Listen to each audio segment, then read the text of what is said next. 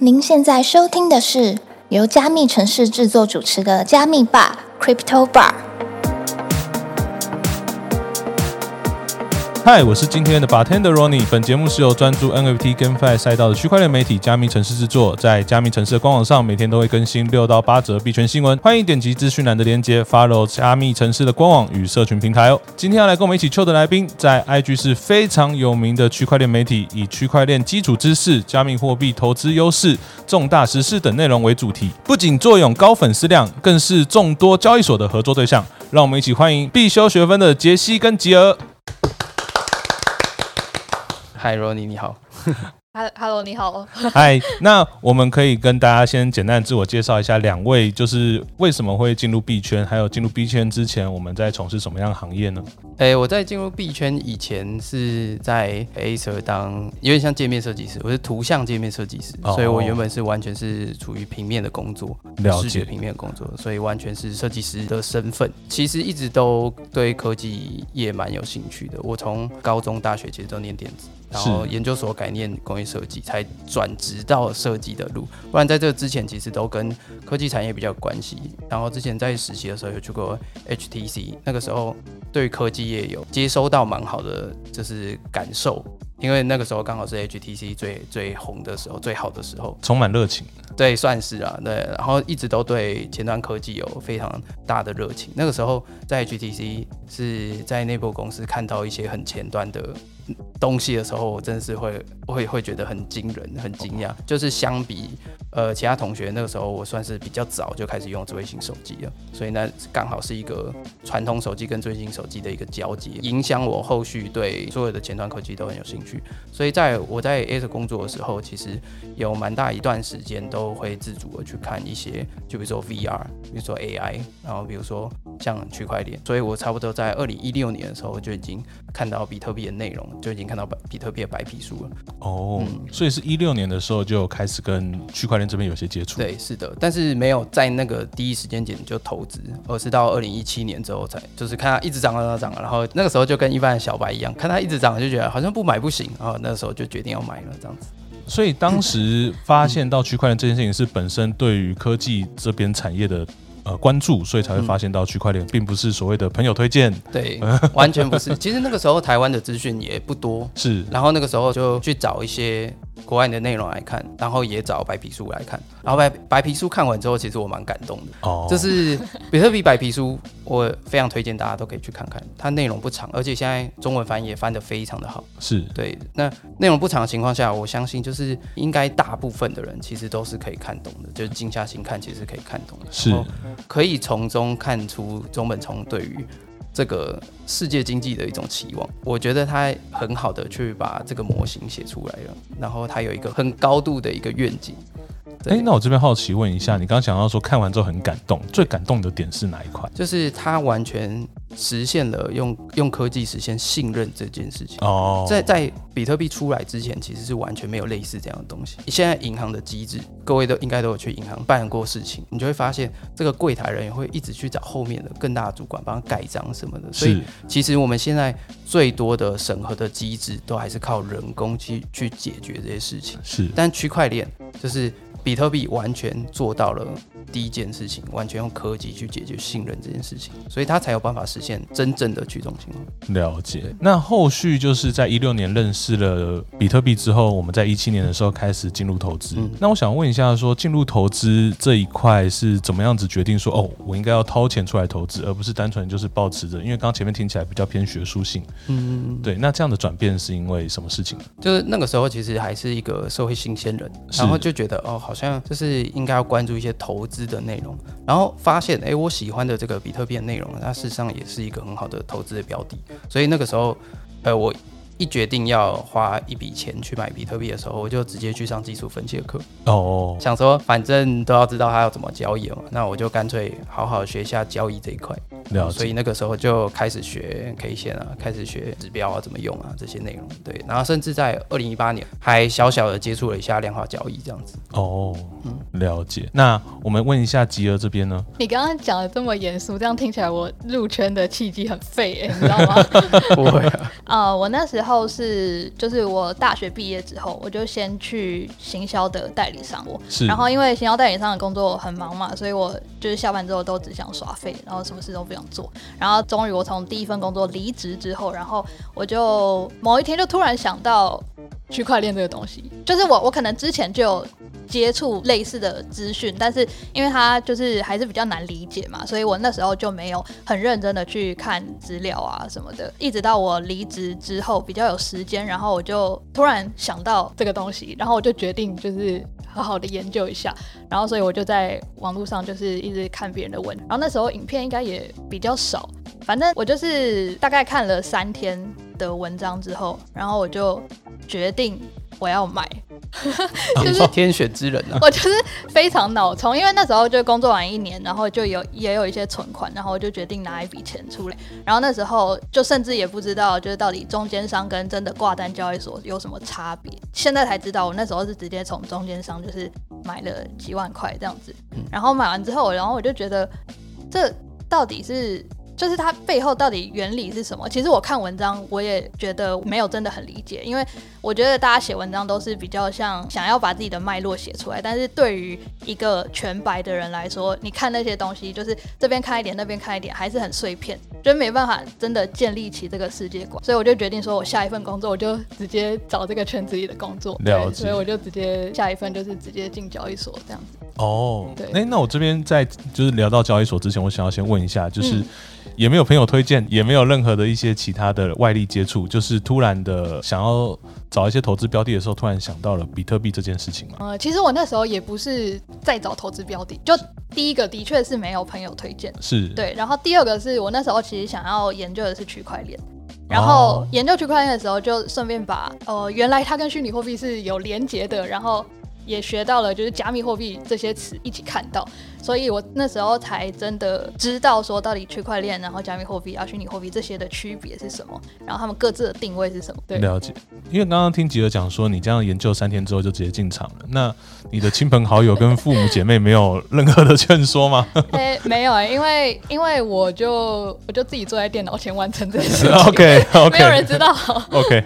好的。那后来进到交易所这一段，可以跟我们分享一下吗？我们两位就是在交易所认识的。哦，所以你们两位是本身都是从某个交易所出来的。对，是的，，没错。同一个部门。同一个就我那时候就是行销，然后他就是设计。对，哦那个时候我离开 A 社之后，做了自主的交易员，然后做了一年多吧。然后就想说，其实知识还是有点不足啦，就是会操盘，其实跟了解区块链完全是两回事情。是，对，所以就觉得，那我也去区块链公司上班好了。嗯然后那个时候就就决定要找有没有任何的交易所缺设计师，然后哦尤其是缺界面设计。那我原本还是想继续走界面设计，是，就就进了交易所开始工作，然后其实那个时候是归在行销部，就是其实是公司没有很大，然后就只有我一位设计师的情况下，就是什么图都要做，只要有关视觉都是我这边负责，理解嗯理解。所以就就那个时候就跟吉尔是刚好是搭配着一起，他是完全就是负责内容的产出这样子。嗯，了解，我只是想补充，就是现在感觉起来，就是我就是没有很了解这个东西，然后我就是直接丢钱进来，因为丢钱进来我就会关心，我就会了解，嗯。然后我也没有很了解，就是区块链到底是怎么运作的，那我就直接进这产业工作，我就边学边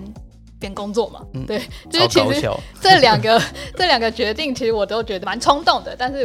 的确蛮有效率的。对，那现在就是，虽然我们大家都说，就是投资之前你要先了解，就是你到底在投资什么东西。是，但我觉得很多人的惰性就是这个样子，就是如果你不知，嗯、应该说你没有真的确定这个标的很非常非常赚钱之前，你没有什么动力是真的去很认真的研究它。但是只要你把钱丢进去，你就会开始研究。对，是是，对，我们可能常说，就是要在投资之前先了解自己到底在投资什么东西，但有些人可能会把这当做一种借口，嗯然后进而去对对，去迟缓他，就是原就是了解他这件事情。但如果说你今天真金白银投进去的时候，你可能就是有一种被迫的方式去更了解这个东西，这样就是也也不用投很多钱，但是至少有东西在里面，就是会想要去关心这样。理解理解。这个但你不就跟关心就是投的不够多了。我觉得这件事情非常有感受。哎，最近世足要到了，这场比赛有没有赢跟我好像没有关系，但如果你有投钱就不一样。我这个形容很赞的，那个 嗯，这形容很赞。对对？平常也不看世足，也不看足球赛啊，谁知道法国踢的好不好？嗯那这个时候世足的时候，大家都哦，我跟你讲，这三个人很厉害，什么呢？对对，有研究每个都是足球专家。对，没错没错。我这边想要问一下说就是因为有一些新朋友们，他们可能最近加入了币圈，他们也想要往 Web 三这一块去求职。那如果说进到交易所这一块，你们有什么样的建议呢？除了可能本身对于业界一定要有一些了解之外，其实我反而不这么认为，除非你原本求职的这个职位就必须要了解哦币圈的相关内容，但如果不是这样的职位，我反而会觉得你还是应该要走好你自己人生职涯的道路。所以，如果你原本就是一个呃，例如说像我好了，你原本就是一个设计师，是然后你就不要因为哦这个交易所开了一个小编的职缺，然后你就去应征，那其实蛮怪的。就是你如果想要做好设计师原本的职位，那你应该去找交易所有没有开设计师的职缺，然后有适合的就去这样子。我觉得反而是比较适合的。而且币圈现在比较大的交易所，可能还是比较偏好，就是这个人要有一些加密货币的背景，然后就变成圈子其实蛮小的，就是。哦，尤其我们去活动就会发现，哦，认识的人其实 都差不多，是就是因为这个圈子目前知识门槛还是有一点高的，然后就会变成大家有了解的这个技能不多，就变成这些公司在挑人的时候，如果把了解加密货币变成一个前提条件的情况下，选的人就那一些。但我觉得这样会蛮可惜的，就是这个市场是需要更多新血加入的，尤其是像我们现在的工作很大一部分是行销，那行销其实就更需要外部的刺激，不然币圈的行销我们会觉得内容的重复性蛮高的，大家在做的事情都差不多，办的活动也差不多。对这样会不会有公关危机啊？我没有说哪一间呢、哦，好吧，好吧，我可以帮你逼掉。举个例子啊，例如说，呃，币圈很喜欢办 AM。哦，是对对对，那说不好吗？没有啊，其实 M A 这个形式很好，只是就是总是会觉得哦，又是 M A 的感觉，这是 M A 是一个很保险的做法，那大家都觉得哎，之前有成效，那我就继续做这件事情。但如果今天是一个完全是圈外的行销人进来，他可能一进来不会想做 M A 啊，对，所以我并没有说币圈现在玩法不好，而是我觉得可以更多元一点，需要一些新的刺激。，对，真的需要新的刺激。那吉尔你觉得呢？我觉得第一件事情是要先把自己的专业的技能真的是培养的更深一点，然后你再带着那样子的技能进到这个圈子来，然后去刺激这个圈子原本的生态。因为的确是我现在觉得，虽然说我们这个圈子很多呃资讯或者是很多消息事件的变动是很快的，但是就是感觉这个圈子里面的人都是被这些东西推着跑，然后没有一些时间去真的想出一些很有新意的。事情来举例，刚刚说的行销手法，我觉得就是这个圈子的确需要更多专业能力上面很好的人进来。那第二个是我觉得，就像刚刚讲到的，这圈子的变动真的太快了，所以我觉得在这个圈子工作一定要保有弹性，这是非常重要的事情。就是没有那种你这个职位或是这份工作可以直接做个五到十年的这种准备，就是很有可能你的公司可能明年就会改变方针，或者是这个职位它可能不需要，或者是你这个职位有可能它的目标会改变，嗯就是每天在发生的事情都变动的很快，然后以年为单位的事情也变动的很快，所以我觉得保有弹性是蛮重要的事情，不然呃在这个圈子工作，我觉得会蛮痛苦的。了解，这样听下来的话，就是如果想要进 Web 三的朋友，可能要先思考一下，说你自己本身的专业是什么，那刚好是不是 Web 三有符合，而不是就是哦，我真的好想进 Web 三，那我也不管我原本擅长什么东西，我看到小编我就进去了，但事实上你可能平常连 IG 你都懒得发文，对对，对，真的是这样。像 Web 三说穿了，它只是改变了就是谁拥有这件事情。是那既然只是改变谁拥有，其他的事情其实都是一样的，做的事情也都是一样的。是理解。那呃，我刚刚有聊到说两位是在交易所认识的，那也是有点像 partner 一样，就是一边是负责制作内容，另外一边就是负责用设计的方式把它产出。那两位后来是什么样的契机决定创立了必修学分呢？其实那时候是我们从交易所离职之后，然后就一样是一段工作闲下来之后，因为我之前是做社群行销的，是。所以我每天还是会划社群，然后那时候我就会看到一些就是有关不管是区块链或者是加密货币的自媒体，看他们发的内容，有时候就会觉得这些东西是不是太深了，或者是那个时候大家制作的设计的美感，我觉得没有有待到加强对对，没有到很好。，讲一下是在二零二零四月的时候，所以那个时候其实，在 IG 上也几乎没有人在做这件事情，没有人专职的认真在 IG 上经营有关嗯加密货币的。大家不是不是就是偶尔发一篇，非常偶尔发一篇，就是设计看起来真的是有待加强，不然就是呃业配的内容。对对对，大部分都是这样。然后我我觉得那那些那些设计很容易就是因为看起来制作的成本蛮低的，所以我觉得很容易会跟诈骗的形象绑在一起。哦，是对，所以那时候就想说，那既然我我现在身上有有这个行销的技能，然后 Jesse 有就是设计的技能，然后我们两个脑中的知识也是值得被圈外的人认识的。那我们两个制作这个东西的成本，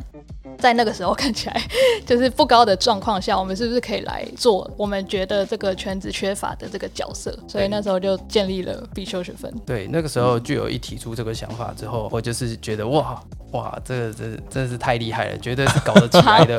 我那时候真的就是觉得，哎，一定做得起来，我们就来做吧。然后就花了蛮多时间，其实在前期的布局，就是想好整个品牌要有的形象，然后想好我们出文应该要出哪些文。其实，在前期的规划是筹备了一段时间，然后才开始进行这件事情。然后他那时候还被我骂，就是我就问他说：“哎、你那个就是 logo 什么时候设计完？”他说：“嗯、可能下个月。”什么下个月？你这拖多久了？就是你这个月就给我出来。因为对我来说，就是设计有时候有些东西是不能勉强的，就是。当我今天要把这个 logo 设计的很好的情况下，我就是想要一次到位。那在我没有灵感的情况下，我也不想逼自己，就是硬生出一个我觉得不怎么样的 logo，然后我们就开始做这件事情。但是我逼他了。没有，我现在很满意我的 logo，好你非常你满非常满意就完全没话讲。OK，那我们后来就是创立了必修学分。那我可以好奇问一下，在初期的时候有遇到一些什么样的困难吗？因为刚刚前面前面讲到说，就是你们有经过一连串的布局，嗯然后之后还做了一些设计，还有说整理之后，我们就慢慢的把它上来。对对，那在初期的时候，在零到一这一块，你们在前期的时候是怎么样子去聚众，以及就是你们遇到什么困难？说实话，没有。哦，真的说实话没有，我就是我觉得在前期规划这件事情真的是蛮重要。当我们一旦规划好了零到一的时候，其实只是累积内容，那只要内容的品质。还不错，其实那个时候有享受到一点 i 的那个流量，就是 IG 那时候其实刚刚日中天，对，然后就是有享受到流量，而且这个时候就要讲回来，具有真的很厉害，就是他在零到一这件事情，我会完全没有感受到困难，就是因为他真的是一个很强的行销人，他完全知道在局上应该要怎么样操作，才可以让我们很快的跨过零到一这件事情，因为这个算是蛮多自媒体遇到的第一个困难。是对对对，让让我完全是没有这个感受。对，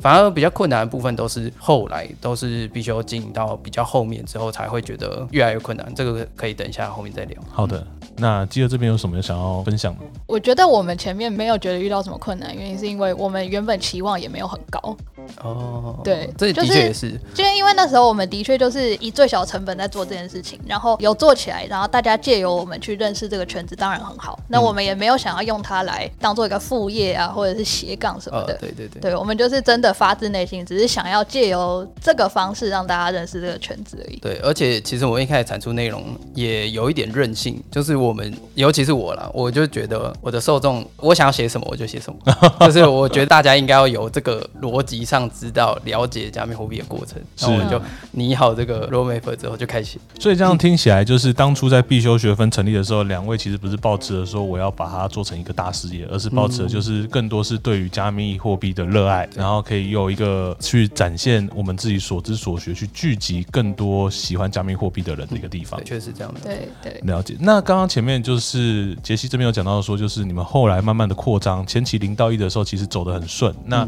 后面遇到了哪些问题呢？因为刚刚前面讲到说。就是你觉得后面其实有一些更多的问题慢慢的浮现出来，嗯，也不能说是问题啊，就是我们会觉得人力很吃紧这件事情，就是因为我们想做的事情太多了。就是我跟吉儿其实都是有很多想法的人，所以我们在渐渐把 IG 上做好之后，我们就觉得，既然 IG 上做起来了，那我们是不是每个月都在做差不多的事情？我们每个月都在做产出内容，然后每个月都在上新手班教大家，但是我们想做更多啊，这些事情已经变得很固定的情况下，就是。吉儿有一天就问我说：“你觉得必修现在怎么样？是不是一点进步都没有？” 然后我就想，这我好吧，那我就来弄更多的东西。所以我们后来就很积极的尝试了一段时间直播，然后也尝试了一段时间 YouTube，建立了 Line 群，建立了 Telegram 群。那其实这都是对我们来说，每一次的新建立、新拓展一个地方都有新的挑战。渐渐的我们就会觉得，哦。我们自己想要拓展这件事情，可能没有办法只再只靠我们两个人，我们会需要更多其他人。现在啊，就有蛮多朋友会愿意来帮助我们，然后我们也有成立了公司，聘了第一个员工，然后未来也有其他的扩增的计划，这样子。了解，那吉儿这边可以跟我们分享一下吗？怎么会突然就是抓着杰西说，你不觉得 我们最近没有进步？呃，我想一下，因为我们那时候是从二零二零年四月开始做的嘛，是。那其实之后就是一路涨上去，就是行情很好，然后我们就觉得是没有办法知道说一个一般的自媒体到底照平均的步调来说，什么时间点成长到什么样子才是正常的。我们那时候就是有一点。真的太吃到牛市的红利，或者是我们比较早在 IG 上卡位的红利，真的是前面过得太顺遂了。然后中间的时候，行情开始就是不是一直往上的时候，然后再加上 IG 的红利也开始消退，那这时候我就会开始纠结，到底大家喜欢看什么，就有点开始被数据绑架。绑架的状况下，我们又有一些就是自己真的想讲的东西，我们觉得大家应该知道的，但是他那些东西可能数字的反馈不是很好，那就会开始迷惘，说到底我应该要选择大家想看的，还是我们觉得大家应该要知道的。对，然后在牛市的状况下，些就是那个时期进来的人，他们可能关注的点也不是他们真的很想了解这个圈子，而是就是只是想赚钱而已。那在这个前提之下，如果我们受众有很大一部分的人是由这些人组成的，那他们要的东西就也会跟我们一开始想要做的是违背的。就是我们可能一开始是想要让大家。学习就是了解这个圈子之后，然后你也可以偶尔做一些投资。但是这群人可能要的就是我要怎么赚钱这件事情。对，所以那时候中间就有一点不知道自己到底应该走什么样子的路，是数字或者是在做的事情也都一直停滞不前。所以那时候就会发出这个灵魂拷问。那两位后来是怎么去定义后来的方向的？因为刚刚听起来就是你们是要流量呢，还是要保持初心？那这件事情后来两位有经过讨论，有一个结论吗？其实好像没有真的很认真的得出一个结论。其实老实说，我们有一阵子心理状态也不是真的很好，就是在做，就是大家压力都很大。对，就是因为做自媒体这件事情，然后再加上我们两个又是全职嘛，就会觉得说成绩不可以只有这个样子。那在心理状态不好的情况下，其实有一天就是 Jessie 就讲了一句说，就是你管他现在数据怎么样，反正现在发什么，就是大家的反应就是这个样子啊。对，那我们就把我们原本要讲的事情就是讲好就好，所以后来才又开始，就是应该是说默默的，就是选择了我们维持初心的这一条路。对，那当然，例如说我们受众有其他的需求，我们还是会想办法是去开发这些其他的，不管是增加。增加一些合作对象了，就比如说，其实我们在官网上讲 DeFi 或 GameFi 的内容，其实相对来说是比较少的。我们两位也本身就不太研究这类的内容，那后来我们就有跟其他的就是专门在写这样内容的单位去合作这类的。之前其实是没有想过这件事情的，那一直到后来我们才觉得，哎，其实哦，我们没有必要再纠结一定要是我们两个产出了，而是可以让更多人来一起借由必修，让更多人看到这样子。总之就是我们的受众有什么需求，我们就是也是要想办法满足他们。因为如果我们想要借由我们可以让他们认识这个圈子的话，只要不是追逐金钱这件事情的话，我觉得都是我们可以去做的事情。嗯，我觉得都是良性的。像对，今年年初，哎、就是那个时候 NFT 最热、是最热、最热的时候，我们的群也直接就变成 NFT 相关的群组，就是大家都在讲这，大家都在聊这个东西。即使我们的群是比较小白的，是就是圈外人占大多数，他们也是讨论的很开心。那我会觉得这是一个很好的状态，就是币圈就是这样，总是会有惊喜，总是会有新的东西跑出来，然后新的东西跑出来，那我们就尝试看看可不可以写这方面的内容给我们受众看，这样子。了解。那我这边可以再问一下说就是刚刚前面讲到说，就是每现在每个月都会开班授课，我们会有两堂的新手教学班。对，那一堂新手教学班，哦一堂进阶班。OK，那这样子的开班授课是在今年初才开始的吗？没有，不是，我们在二零二零年九月的时候就开始了，所以已9月的时候经超过两年了。哇，每个月都持续的办，然后现在在 Arcupad 上面看到的话，应该可以看到第二十九届吧。嗯，哦对差不多就。是呃，在行情最热的时候，我们有时候一个月会办两场。哦。对对对，那我可以问一下，说当初怎么会想要做这样的开班授课呢？是嗯因为希望从 IG 走到线下吗？呃，一开始的确是线下活动的形式，哎，就是我们的确就是想满足粉丝的各个各个需求，就是有些粉丝其实在看了知识之后是想投资的，是但是没有人实际的带他走过一遍，他不敢。尤其是加密货币是一个完全摸不到的东西，他就很希望有一个实体的讲座。那看完之后就会知道啊，他应该要怎么做。所以这个时候我们就设计了一个新手教学班。然后新手教学班那个时候一开始前面完全是因为成本比较低的情况下，就只有我们两个，然后甚至还跟区块制 Max 借了他那个时候在某个办公室，然后有空间有会议室，然后我们就借会议室去办这样的线下活动，在场地也不用钱的情况下，一开始我们几乎是没有钱在做这件事情。我们是。新手教学班的前三个月算是没有收钱吧，我们收钱的形式是收三百块，然后现场打十 U 给他。嗯，哦，对，因为我觉得打币这个环节算蛮重要，所以我们一直到现在信用教学班都有打币的环节，都有请大家去复制他的地址，填到我们表单里，然后我们就会借由这个地址，然后去打币给你，这样子他们走过一遍打币的感觉，就会知道说，哦，原来在加密货币上的币是这样收到的，嗯。对对，所以我那个时候初期是几乎没有收钱，那后来就是渐渐的开始会有门票的费用，就是因为会有一些设备上啊，然后会有一些场地上的需求这样子，那其实到现在都还是很便宜啊，二九九。然后我们每次都上到快要五个小时，超硬的内容讲的非常的完全，就是我们从培养信任开始，最前面是讲一些区块链科普跟为什么你应该要投资加密货币，然后上半场的后半部就是讲一些实际的操作，你应该要怎么样注册交易所，怎么样过 KYC 会比较快，然后怎么样去打币，中间休息时间就开始打币给大家。然后下半场就是既然你要开始投资了，那就需要一些跟上这个市场的一些工具，所以就会教 TradingView 怎么使用，教你看软体怎么使用，让你可以知道要怎么样跟上这个市场的币价哦，你至少要会观察嘛。然后最后还有讲一些技术分析的基础，有教压力支撑，然后甚至有教一个短线的技巧。了解，这样听起来超级丰富哎。对我们每次四个小时 几乎是没有办法停下来，就是一直讲、一直讲、一直讲、一直讲，都没有休息。哇，嗯就疯狂输出这样。对对，疯狂输出。这样全部都是由杰西你一个人讲嘛？杰对，也会 不会不会，我一开始就是打定主意，我就是没有要做这个角色。嗯，OK，所以杰儿是比较偏幕后在协助这样子。对对对，而且他也是很爱教学的个性，然后也很爱说话。对，的确。对，所以他其实是在做他非常热爱的事情，呃我就不我对于。教学真的是很有热忱啊。啊、对是。那我想问一下说就是这样子做下来做那么多堂，那有什么让你印象深刻的事情吗？就是跟学员的互动啊，或是一些学员后续给的反馈。我记得第一堂新手教学班就是线下的时候，就有人是带着行李箱来参加的。对，就是他第一场就有外县市的人是特别跑到台北来，我真的是有点吓到。嗯 因为我在想那时候可能是这样子的活动也比较少，但是大家真的是有让一个人面对面的教你的这样子的一个需求。就那时候为什么会开这个班，我觉得也是因为我们在私讯的地方收到很多询问，有没有这样子的场合可以教他，不然他们看文章，他们也不太敢真的实际的就只看文章，然后就去操作自己的资产这样子。就文章看过去就看过去了，但没有人可以询问，心里还是会怕怕的。对对，了解。如果问我印象深刻的事情，其实蛮少的欸，就是我每次输出完之后就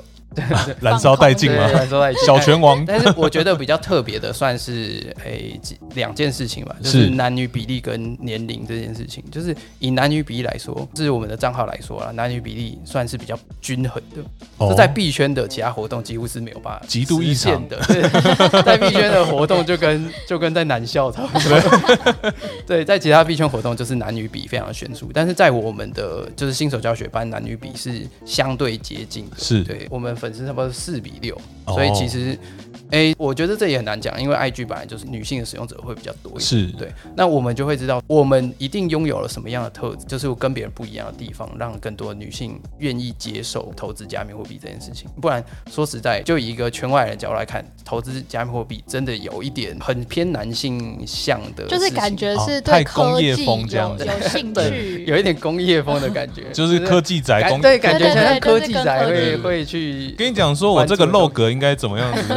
那个区块链的结构是什么？对对。对对对，你看这个钱包地址怎么样？看开头怎么样？然后第二件事情是年龄，真的是让我非常压抑的是，我们有很多年龄非常小的观众，最小到几岁？最小最小到十四吧，嗯我好像是印象是哇到十真的很猛，在十四岁就已经在关注加密货币。我可以举两个例子，第一个例子就是我们今年过年的时候，在我们自己 IG 上面办了就是解谜游戏，是。啊、一直到现在都还可以玩哦，就是去找我们过年的那一篇。解谜游戏，先解完的三个人可以得到，嗯。呃，我们做特地做的 NFT，然后就只有三个没有卖的就送，然后一个 NFT 是我们的币价分析的周报半年，然后一个是钱，然后另外一个是资产分配的咨询，抽到资产分配咨询的这个人，就是他有 Alpha Shark 的头像，然后我就想说，他可能就是一个玩 NFT 的人嘛，就他才十八岁。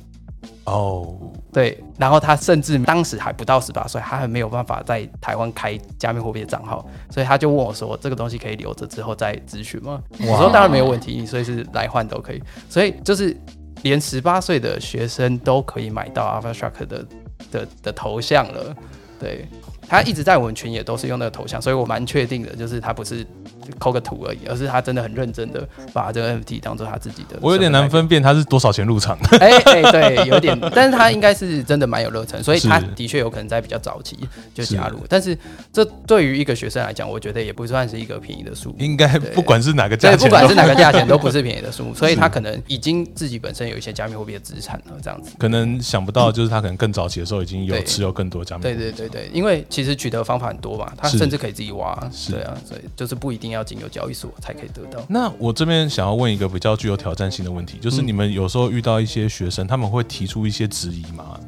或是你们会觉得，哎、这个学生感觉是来踢馆的，会有这样的问题吗？哎、我们目前没有哎、哦就是或者是说目前没有问到我觉得答不出来的问题，也是有可能的，哦因为毕竟来听的都是一些新手小白，其实问的问题都差不多，就是那一些，即使即使问题比较质疑整个加密货币圈会比较尖锐。那我其实都答多了，就是都已经很知道应该要怎么回答这类内容。是因为之前我有参加一些线下其他单位做的聚会，那嗯有时候会有一些对于加密货币比较不了解的人，他们就会提出说啊，你这个东西是不是一场骗局，是一个泡沫之类的，就是比较偏对加密货币比较没有那么理解的人，嗯那他们都会提出这样问题。对啊，像我随便举就可以举哦，就是说这个东西是泡沫吗？然后或者是比特币这么耗能，为什么还要用啊之类的？其实我都有一套很好的回答了。对了解。好，那我想要问一下说就是我们的课程现在还是每个月在开嘛？对，是的，那如果说想要报名的话，它一般的人数大概是多少呢？没有没有上线。自从疫情之后，我们就改成线上。哦，都是线上。，对，因为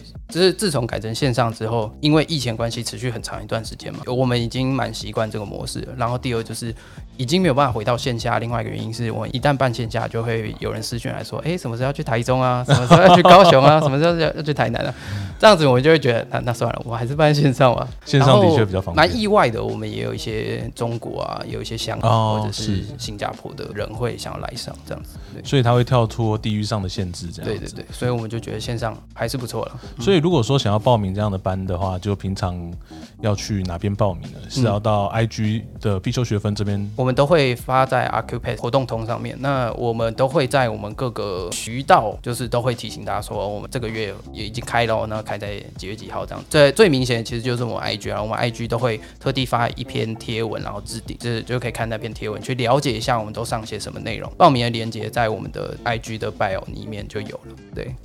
了解，哎，那我这边想要问一下，就是有那么多的学员，那他们一开始来上课的时候，当然有一部分他们是想要了解加密货币的，但刚刚讲到有另外一部分他们是想要来投资的。嗯，那通常你们会推荐他投资哪一个货币呢？如果说是一个新手小白状况，我们一开始新手小白还是建议一律先投资比特币开始。所以，因为在一开始前期的时候，呃，你光是要理解这些交易的顺序啊、内容啊，怎么样把台币换成 U。怎么样再把 U 换成比特币，就已经需要费一些心力了。那这个时候，在他还没有了解这些内容、还没有摸熟之前，还教他如何选币，那其实是，所以我觉得太早了。对，就是他之后如果真的有兴趣的话，他就会渐渐往更多的选币的路上走，他就会吸收到更多的其他知识。我觉得这时候他再来选择标的是比较正确的方式。也许就可以上进阶班。对，也许就可以上进阶班。进阶班是完全都在讲技术分析的内容，如何告诉你一个出场点跟入场点。选币的部分其实也。会讲了，但是没有讲的很多，因为当你会技术分析之后，其实任何币都是一个好币，就是看 看线做事，看线做事，哦，该赚的赚，涨我们就做涨，跌我们就做跌，这样子。嗯，了解。那吉儿呢？这边有什么可以补充的吗？你说新手推荐什么币吗？对啊，就我我也觉得还是比特币，就是因为它跟第二名的市值就是也是差。非常非常远的那新手会担心的问题就是这个东西到底会不会消失？是。那现在的状况就是，如果比特币消失，整个币圈也不在了。所以你投资比特币当然是一个最安全的选择，相对其他币来说。嗯嗯。了解，我这边简单的小结一下，嗯，就是可能在做任何策略之前，我们可能还是要先学到最学好最基础的东西，就是包含刚刚前面讲到的，你至少要知道怎么去打币，然后至少知道怎么去买币。嗯，那如果连这些都不知道的话，后面那些策略可能都太早。对对，那再另外一个就是，如果你要投比特币，它最重要是因为它本身就代表了整个币圈的命脉。嗯，因为币圈好。比特币就会好，对，币圈差，比特币也逃不掉，对，所以基本上你买比特币，它其实也是一个相对最稳的一种方式，真的是很稳。了解。那刚刚讲到说币圈最近的风波非常多，因为刚好我们录音的当下是 FTX 最近有一些事情啊。那我想问一下，在昨天对，刚好在昨天，不是就是今天呢？今天今天凌晨对，有一个上冲下洗，对对对。那我想问一下，两位对于这件事情有什么看法？就是它对于呃币圈长期来说可能会有什么影响？长期的影响，哇塞，哇，是不是要有这个这个这个议题超 这个议题太高？我先我先讲一下，就是说，哎，两位在这一波有受到伤吗？还是说就是平常就有做好止损的准备？我是没有受到伤了。哦，对，有赚到钱吗？赚到钱也没有，因为我觉得这种消息真的是下一秒就会改变，我不想要去报这个险。是对，那除非是真的是跌到谷底，然后我丢钱进去，那笔钱对我来说有等于没有，这样子我才会去做这个操作。那至于就是例如说开合约这种事情，我就觉得先还是不要好了。对，那杰西呢？呃，我也是没有受到伤害啦，就是。原本在 FTX 的资产就不是很多，这有一些原因啦，就是 FTX 的界面，我觉得币安相对上 还是我比较熟悉的，是哦，所以那个时候比较大部分资产都在。币安里面，所以 FTX 相对就比较少，就是大家会比较诶，有一部分被锁在里面的人，都是因为 FTX 有一个八趴的高年化的的定存嘛。那我们其实有其他的合作合作对象，那其其他平台给的利率更高，所以我我就没有将比较多的钱放在 FTX，就是有分配了。对啊，有分配这样子。对，那诶，至于有没有赚到钱或或亏钱，其实也是没有，因为第一，我们因为这个消息出来，所以我们变得非常的忙。我们要啊，就是去群里聊天啊，告诉他说哦，现在状况怎么样？对，我们要帮他转播最新的状况。然后再就是我们刚好前一天就昨天，就是那个时候已经在燃烧这件事情，是，所以我们那个时候就出了图文要讲清楚这件事情。我们在前天就写好了，然后昨天立刻改版，因为又发生新的进度。结果就在我们当天发完之后的四个小时过后，就发生了。就是大事件，说必安要说要收购购 FTX，FTX 这件事情，对，所以那个时候就算要开合约，没有完全没有心力，而且其实我也不是这样的人，因为我完全是一个技术派的人，所以会比较偏好一般上的就是看盘上的操作，像这种市场没有办法复制的情况下，大部分我我是会舍弃的啦，就是这个涨跌就算追到了，下次是没有办法复制的，因为这个事件没办法复制，就跟 Luna 有一点像，就是 Luna 的状况也是没有办法复制，所以即使那个时候做空有赚到钱，当这个成功没有办法复制，我就会觉得还好，没有赚到也不可惜。这个就有点像是时机财，就刚好有这个机会，嗯那有我们就赚，没有的话，我们至少不要受到伤害。对，至少不要受到伤害。我觉得可以赚到这个钱的人，是他真的是蛮了解，例如说经济或者是金融，它是怎么运作的，然后他真的有。能力去看这些公司背后的金流是怎么样，是怎么运作的。我觉得一定有这样子能力的人嗯可以去赚这个钱但我们不是这样的人，我们就不会去冒这个险。对，对或者是有赚到钱的人赌对了。对，通常都是要赚自己认知内的钱，对自己认知外的钱可能就比较偏运气运因。为像昨天那个日线上下这样插针，我我觉得应该大部分人都是都是输的，是 是同意，这这是没有办法的事情。对，嗯，最大赢家就是交易所，赚饱了，这个手续费赚饱的。大家疯狂交易啊，对，大家心到不行。真的真的，昨天真的是从这个事件，哎、其实这个事件开始，交易量就开始变得非常的大。是。大家回去看一下交易量，就会知道，就是所有的交易所都是哦，快要逼近比特币六万九高峰的时候的交易量，非常的惊人。是那更不要说 FTT 本身，FTT 本身的交易量是直接打破历史新高，对，直接干掉之前所有的交易量，这样子。哇，这一波真的是非常的可怕。真的真的非常的可怕，就是再度验证加密货币圈真的变动非常的快，真的没有什么不可能诶、对，没有什么不可能。昨天我是算是第一时间看到 Sam 他发的那个 Twitter 的推文，因为币安有可能会收购 FTX 这个消息是从他的 Twitter 推文第一个出现的嘛。嗯，对，我那时候看到的时候，然后我其实待了蛮久的，然后我就跟 Jessie 讲，因为我们那时候在办然后，我就说啊，你是看到骗人的对对，然后我就说没有没有，我看到在 Twitter 上面写的，然后之后我就开始在我们各个渠道就告诉大家这件事情。边打字的时候，我手就边抖，然后我想说，这到底是因为我咖啡喝太多，还是我对于这个事情感到太惊讶了？就我现在，我我其实到现在还是不知道答案到底是什么，但是我就是真的觉得有一种真的是一个时代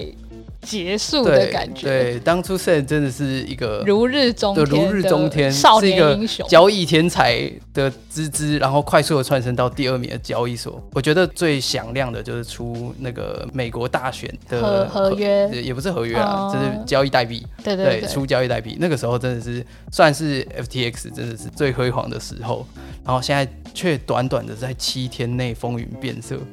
完全无法想象。真的从这个消息出来，然后慢慢发酵，对对，从到最后合一流的第一个演开始，七天内就发生完这件事情了，哇，真的是完全可以拍成商战大片诶。真的真的是商战。人家之前那个刺刺激房贷风暴，可能都没那么快。对，可能都没那么快。对，这再度讲，这个业界的步调真的是非常快，所有事情都可以在很短时间内就发生了。像 Luna 发生的时候，跟这次发生的时候，我们群里面就是都有人想要去捡便宜。哦，像现在哦 FTT 的状况，就是大家就是会问说，诶现在 FTT 可以捡吗？然后当时是十二块吧，十二块的时候有稍微停了一下，在群里面就会有人问说，现在可以捡吗？然后基本上我会给了两点建议啊。第一点建议就是至少要等超过二十四小时，在二十四小时之内发生的事情，都会建议你先不要交易哦，因为交易的风险相当大。然后这个消息其实还没有扩散到全球，就是有些人还在睡觉，就是在操盘的专业术语叫 kill zone，就是。杀的区间，Q 这种其实你在 TradingView 上面随便找就可以找得到。那打开的话，它其实只是把时区圈出来，比较多人居住的时区，什么亚洲时区啊，然后美洲时区啊，去把它框出来，就告诉你说这在这段期间是交易量会上升的。所以在这些 Q 这种每个都没有走完一轮之前，我会先建议先不要交易这种话题上的，只要是这个 SBF 的所有宇宙都会建议先不要交易。然后再来就是超过二十四小时之后，我会建议就是会技术分析当然是最好，所以最少要等到底部升高，就是当它不再创新低的时候，才会考虑